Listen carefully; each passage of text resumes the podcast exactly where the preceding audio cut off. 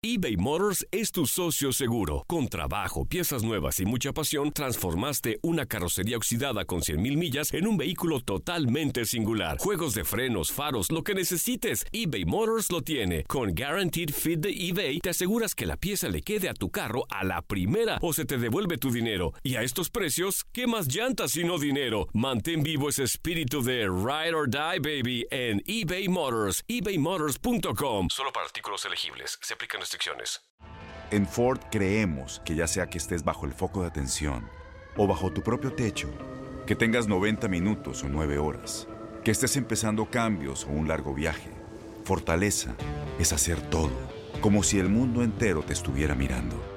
Presentamos la nueva Ford F150 2024. Fuerza así de inteligente solo puede ser F150. Construida con orgullo Ford.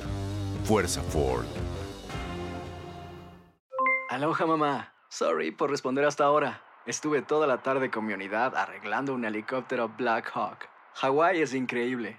Luego te cuento más. Te quiero. Be All You Can Be, visitando goarmy.com diagonal español. When something happens to your car, you might say,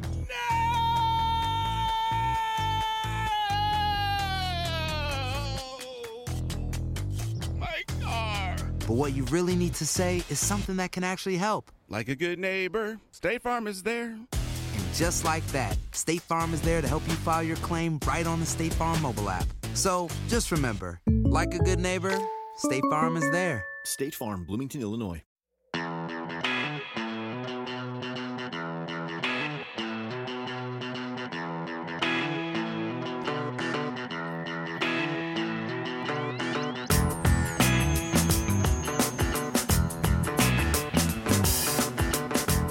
Robert Mueller, Michael Cohen, Emergencia Nacional, Corea del Norte.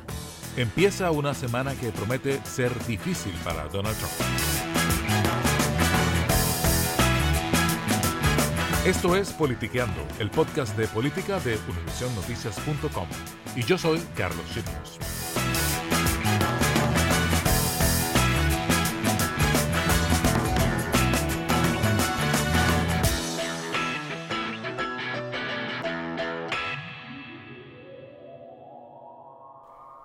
En esta edición vamos a dar una mirada anticipativa a las noticias. Generalmente las analizamos después de que ocurren, pero esta semana que empieza promete ser una de las más movidas de la presidencia de Donald Trump. Algo que es mucho decir, porque no ha habido muchas semanas tranquilas desde que Trump llegó a la Casa Blanca en enero de 2017. Pero esta será bastante noticiosa y posiblemente hasta llegue a cambiar la dinámica política en Washington. There is word that special counsel Robert Mueller may be ready to submit his findings in the Russia investigation. Various news organizations Durante toda la semana hubo reportes de medios que indicaban que el fiscal especial del Russia Gates, Robert Mueller, presentaría en los próximos días su informe al Departamento de Justicia sobre la investigación que empezó hace casi dos años. Pero la noche del viernes, fuentes del Departamento de Justicia negaron que eso vaya a suceder y aseguraron que será en marzo en todo caso cuando el cierre de la investigación se produzca. Mueller, un exdirector del FBI, ha sido hermético a lo largo de su trabajo y esa noción de que lo está terminando viene de la lectura que muchos hacían de recientes movimientos en su oficina. Michael Cohen, President Trump's self described fixer and former personal lawyer, is finally going to face Congress after several delays. Luego está la esperada y varias veces postergada comparecencia del ex abogado personal de Trump ante el Congreso, Michael Cohen. La audiencia se había postergado por supuestas amenazas a su seguridad que había denunciado Cohen. Ahora muchos esperan que Cohen, ya desvinculado de Trump, y a punto de empezar una condena de tres años de cárcel, presenta información que pueda dejar mal parado al presidente. Gearing up to host the second summit between U.S. President Donald Trump and North Korean leader Kim Jong un that is scheduled for next week. Hanoi's streets are lined with North Korean and U.S. flags. Pero el presidente estará muy lejos de Washington ese día porque estará en Vietnam, en la segunda cumbre con el líder de Corea del Norte Kim Jong-un. Esta cumbre no está generando el mismo interés de la primera que se realizó en Singapur, quizá porque no hay grandes avances que mostrar desde aquel primer encuentro. Sin embargo, es algo para observar con cuidado.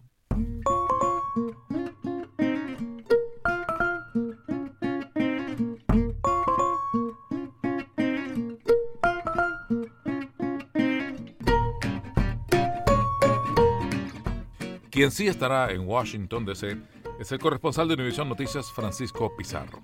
Con él conversamos antes de que se supiera que Mueller no va a entregar su informe final en estos días, pero hablamos del fondo del asunto, cómo será la entrega y sobre todo qué conocerá el público sobre los trabajos de los investigadores federales. Sí, Carlos, eh, hay reportes de prensa que indican que eh, Robert Mueller, el fiscal especial que lleva adelante la investigación sobre la supuesta interferencia rusa en las elecciones del 2016, podría estar terminando su informe. Y según las reglas actuales, que son, no son las mismas reglas que existían antes, como por ejemplo cuando fue la investigación de un fiscal especial al presidente Bill Clinton en los 90, ahora el, fiscal especial Mueller solo le tiene que dar este informe de manera confidencial al nuevo fiscal general de la administración Trump, William Barr, que recién fue juramentado la semana pasada. Él recibiría este informe y de él depende la decisión de entregarle parte del informe y revelar al Congreso primero que nada. Y además de él también depende la decisión de cuánto se va a revelar públicamente de los contenidos de este informe, pero comprenderás que la presión de los demócratas en el Congreso y también podemos decir de la opinión pública por conocer cuáles son los resultados de esta investigación de dos años va a ser muy pero muy grande, pero la presión va a caer sobre William Barr para que lo haga público de alguna manera. Ahora, justamente durante su audiencia de confirmación en el Senado, se trató de obtener, los demócratas trataron de obtener algún tipo de compromiso por parte de Barr de que daría alguna información, la mayor información posible, dijo él, que daría sobre ese informe. Pero, como tú dices, él no tiene la obligación legal de hacerlo. Hay que decir que también Trump lo ha puesto en una situación un poquito delicada, porque el viernes pasado, cuando el presidente Trump en el Jardín de las Rosas, ahí en la Casa Blanca, hizo la declaración nacional de emergencia por la frontera. On the deal. And by the way, I just see our new Attorney General is sitting in the front row. Please stand up, Bill. Such an easy job he's got. He's got the easiest job in government.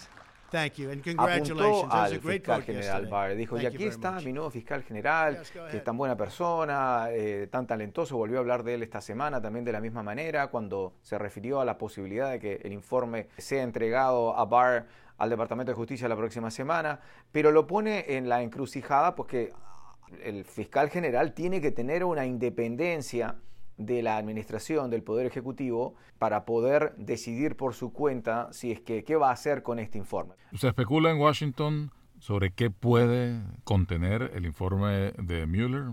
Ah, bueno, por supuesto que se especula mucho y, la verdad es que nadie sabe lo que, lo que muchos piensan que esto puede ser muy negativo para el presidente Trump y su entorno. Pero la pregunta es, es criminalmente complicado, es legalmente complicado para el presidente Trump. Recordemos que, que, a un presidente en ejercicio no se le puede formalizar ni se le pueden hacer cargos. Así es que tendría que haber todo un proceso de destitución desde el Congreso, lo que se le conoce como un juicio político o impeachment en inglés. Quizás el daño político podría ser más fuerte que el daño legal por ahora para el presidente Trump y su entorno. Claro, y el impeachment lo promovería la Cámara de Representantes, que tiene mayoría demócrata en este momento y que necesitaría solamente una mayoría simple para avanzar por esa vía y promover la destitución del presidente, que quedaría en manos del Senado y ya sería otra historia, porque sabemos que el Senado es de mayoría republicana y destituir un presidente siempre es un proceso traumático para cualquier país.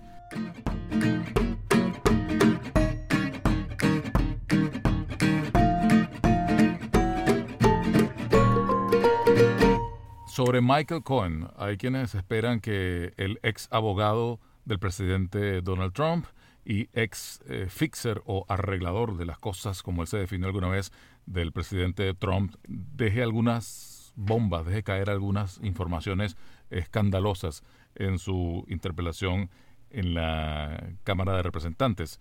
Pero, ¿qué tanto puede decir eh, Cohen que no se sepa y en todo caso que no lo sepa el fiscal Mueller y que no lo sepan los comités del Congreso ante los cuales ha testificado anteriormente? Bueno, Cohen anduvo por aquí eh, esta semana. Eh, supuestamente llegó y pasó por el Senado porque comparece tres veces la próxima semana, lo que tú bien has dicho va a ser una semana de noticias bombásticas. Ahora, dos de estas comparecencias de Cohen al parecer van a ser a puertas cerradas frente al Comité de Inteligencia de la Cámara de Representantes y también va a estar ante el Comité de Inteligencia del Senado, que recordemos que ya estaban bastante molestos, especialmente ese, ese comité del Senado con Cohen, porque había estado posponiendo una y otra vez, aduciendo problemas de salud, aunque se le veía en Nueva York saliendo a comer afuera y todo, pero él había pospuesto estas comparecencias.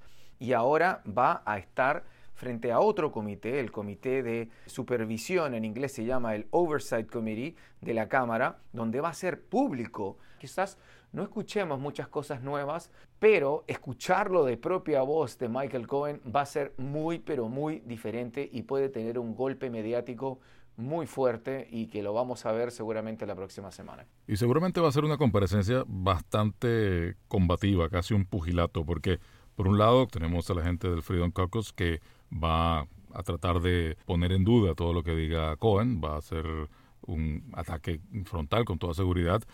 Por otro lado, vamos a tener a demócratas que querrán sacarle lo más posible al ex abogado del presidente y sobre todo algunos de estos recién llegados al Congreso que quizá quieran dejar su marca en este tipo de, de eventos, ¿no? Así es completamente. Mira, como lo hemos visto en días recientes, los, nuevos, especialmente las nuevas congresistas, eh, Ocasio Cortés, eh, el congresista Omar, la congresista Tlaib, las dos primeras mujeres musulmanas en servir en el Congreso, han dejado su marca cuando han dado declaraciones. Pero en este caso, incluso cómo se da vuelta la tortilla, Carlos, porque mira, ahora... Michael Cohen, que era el gran defensor del presidente, que dijo que era capaz de dar su vida, exponerse eh, bloquear una, una bala por el presidente y ahora se ha dado vuelta y ahora son los republicanos los que van a terminar atacando el testimonio de Michael Cohen. Pero yo creo que va a ser una, una audiencia, por lo menos la que vamos a ver a la luz pública, eh, muy combativa por ambos lados, porque los demócratas también van a querer empujar a Cohen para que diga cosas que sean fuertes y fuertes acusaciones particularmente contra el presidente.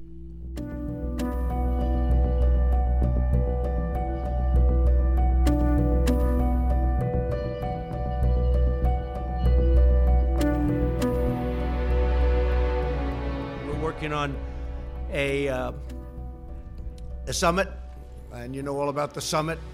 It'll be in Vietnam, Hanoi, and uh, we will we'll be meeting in Hanoi. I think a lot of you will be going, I suspect.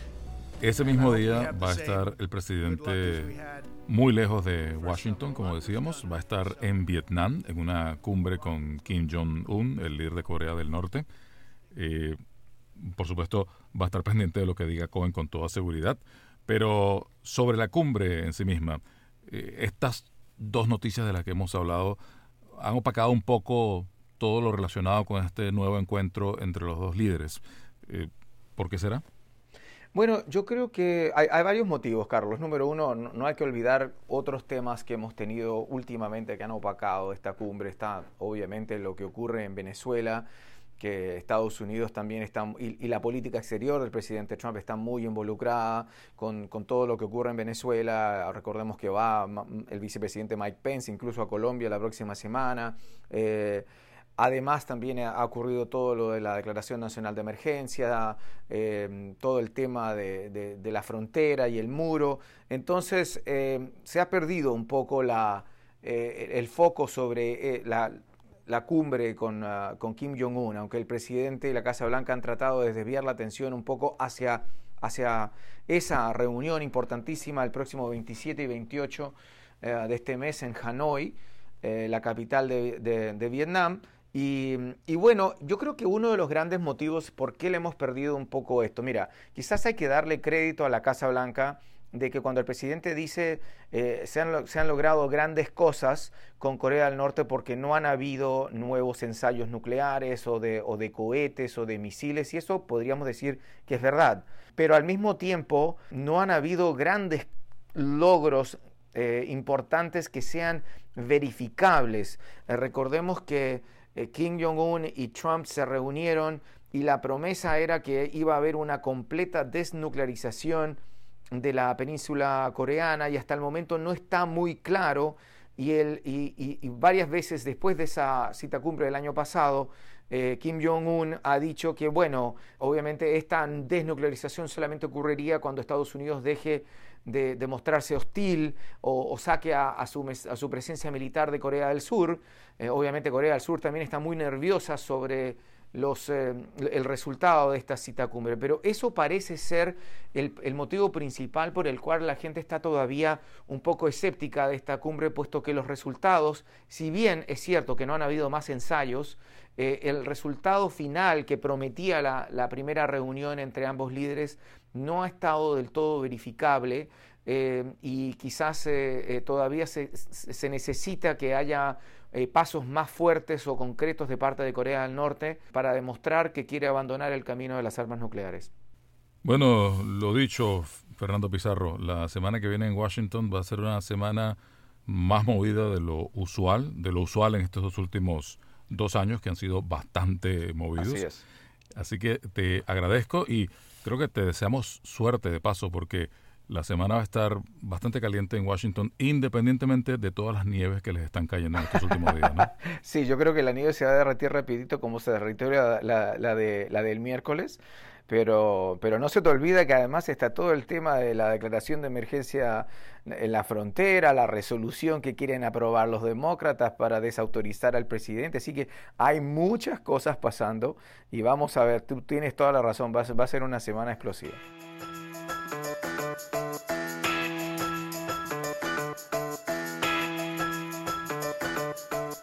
Salga lo que salga de estas y otras noticias, las estaremos analizando para ustedes aquí en Politiqueando. Yo me despido de ustedes, soy Carlos Chirinos, editor de política de univisionnoticias.com. Si les gusta lo que escuchan, suscríbanse a Politiqueando en Apple Podcast, Google Podcast y otras plataformas. Hasta la próxima.